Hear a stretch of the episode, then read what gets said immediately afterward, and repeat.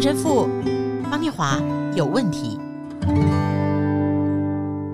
大家好，我是念华，欢迎来到陈神父方念华有问题。大家好，我又是陈神父啦。陈若是陈神父，是的，神父啊，是。我想先问您啊、哦，在您今年已经是三十八年的晋铎的神职生涯里面，哎呀，又要讲这个年龄了。不过神父很年轻，是是很年轻就晋铎升神父了啊。是是是，是，是。您觉得总的来说啊，这么多年里面，基督信仰和我们一般的观念里面有没有比较会容易让人家觉得不相容的地方？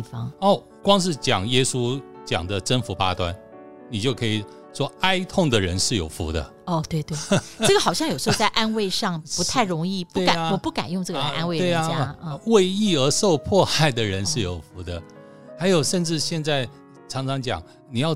温良，要对别人温柔，温良的人是有福的。我们常常觉得你对别人好或是温良，就示弱啊、呃，常常就是被别人欺负的人。哎，温良恭俭让啊，啊那个让、啊，人家觉得好像是一种退缩。所以，所以你看，耶稣讲这都是福哎，这个叫征服八端，叫做天国大宪章。只有用这种方式才能够进天国，好像这跟一般的标准或是人的概念。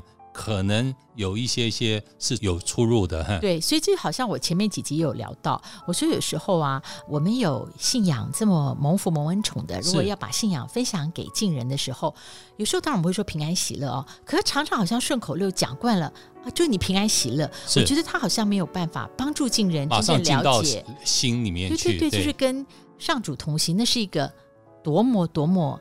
大的一个蒙恩是好，它不是轻飘飘的。对，那今天哦，我要问神父的大灾问是：这个以其人之道还治其人之身，这跟我们现在要分享的耶稣的教导究竟有没有冲突？我们一起来读马太福音五章三十八到四十一节。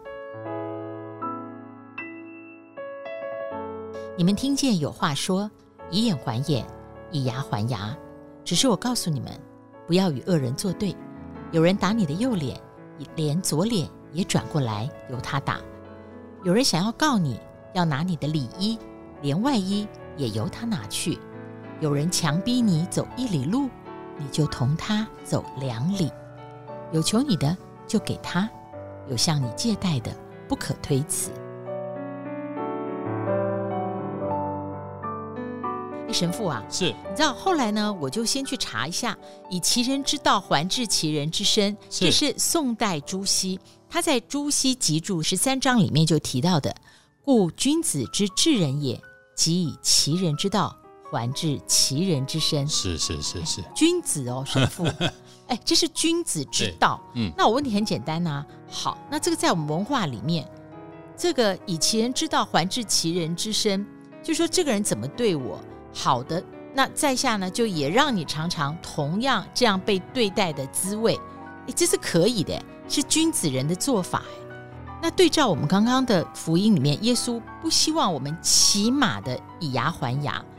那这个朱熹的观点跟耶稣的教导，它是不是冲突，还是说有不一样的层次？因为我觉得，讲你用狭隘的观念，好像就是你怎么对我就怎么报复你，这好像。用报复的态度来出发的话，可能就不符合朱熹所讲的这样子的一种语调，和他所讲的这样以其人之道还治其人之身。可能朱熹更要谈到的是让别人更深的去感同身受那个道吗？啊，对，而不是为了报复。我觉得这意思是怎么样呢？你看朱熹讲的其他的话。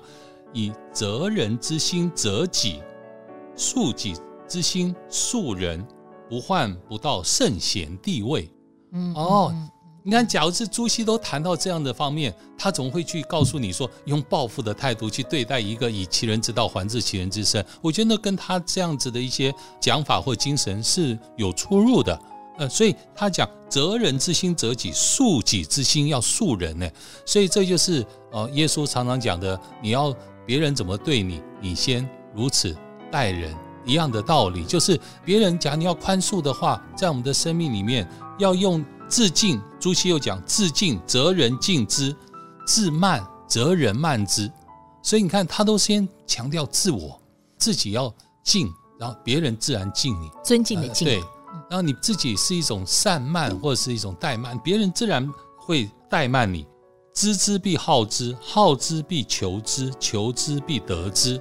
我看他这一些啊态度的一些追求，那我最喜欢他的一句话，我从年轻的时候我就一直把这句话放在生命里面。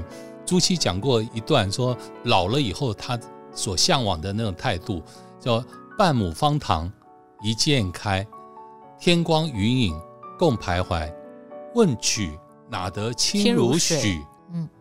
唯有源头活水来。哇！我这常常跟别人分享，这生命，你要去讲生命的真正为什么生命的清和透彻是从什么方式可以看得到呢？因为你知道它的源头在哪里啊！所以我们的这整个的生命的关系，我觉得朱熹给我们谈到是这样子的一个态度，就觉得。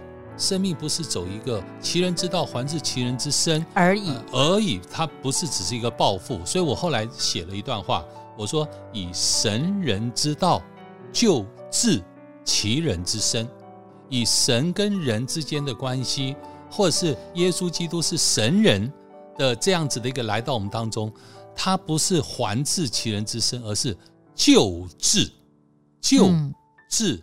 其人之身，哦，我觉得这是一个我的反省哈。啊，所以我这样子回头再来看啊，如果再念一遍说，朱熹讲的“君子之治人也，即以其人之道还治其人之身”，好像对。如果我用以牙还牙的观点来看，我会一直看到那个“治”那个。是是是是。但是呢，如果刚刚陈神父供应了我们朱熹，他谈了很多话，我们要把它综合的一个态度是。全面性的来看的话，那这个重点可能是其人之道，就是神父讲，那重点不太像是报复，而是怎么样的君子人让人感受到那个道，是感同身受。是，在我看这一集里面，我还想到一个，就是二零一三日本的神剧《半泽直树》，他留下了一个经典台词，到现在还很好用，就是加倍奉还。对，因为那个时候主角他爸爸投资失败。自杀了，所以他就进入一个必须要改变的日本中央银行。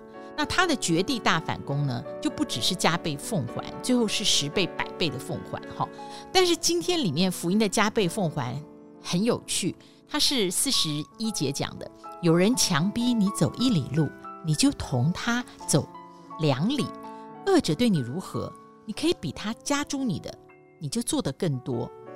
这是一个非典型的加倍奉还。哈。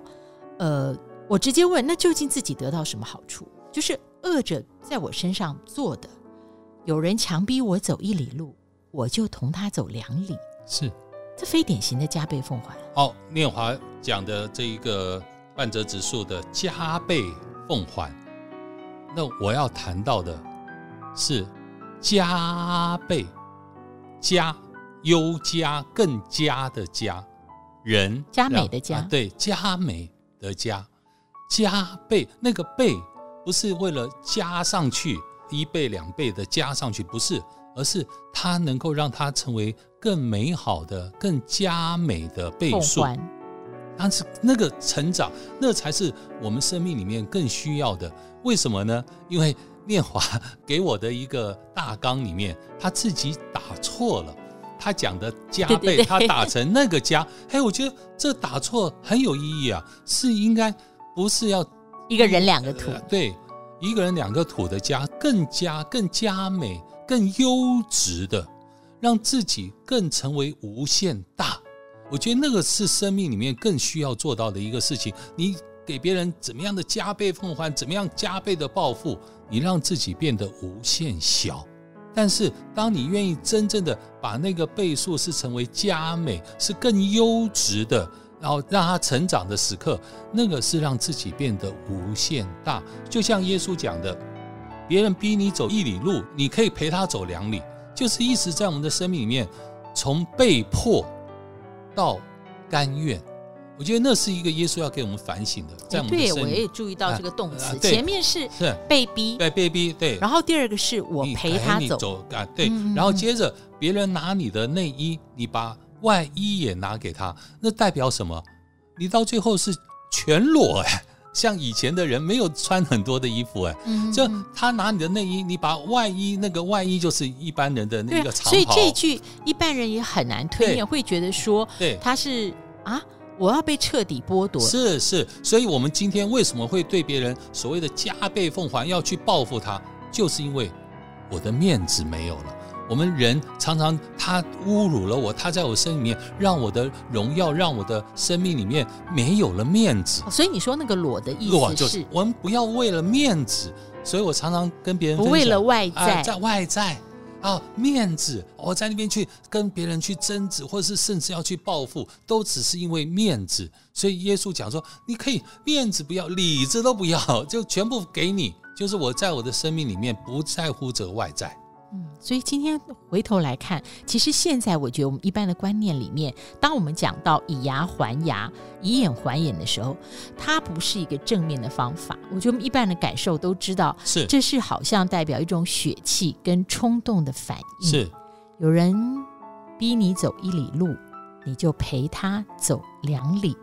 听众朋友，在今天我们分享这个好像跟以牙还牙不相容的。一种态度跟做法的时候，谢谢神父给我们的分享，让我们可以去想一想，这好像回过头来是一种加美，加倍奉还，是让自己走向无限大。我们下次再会。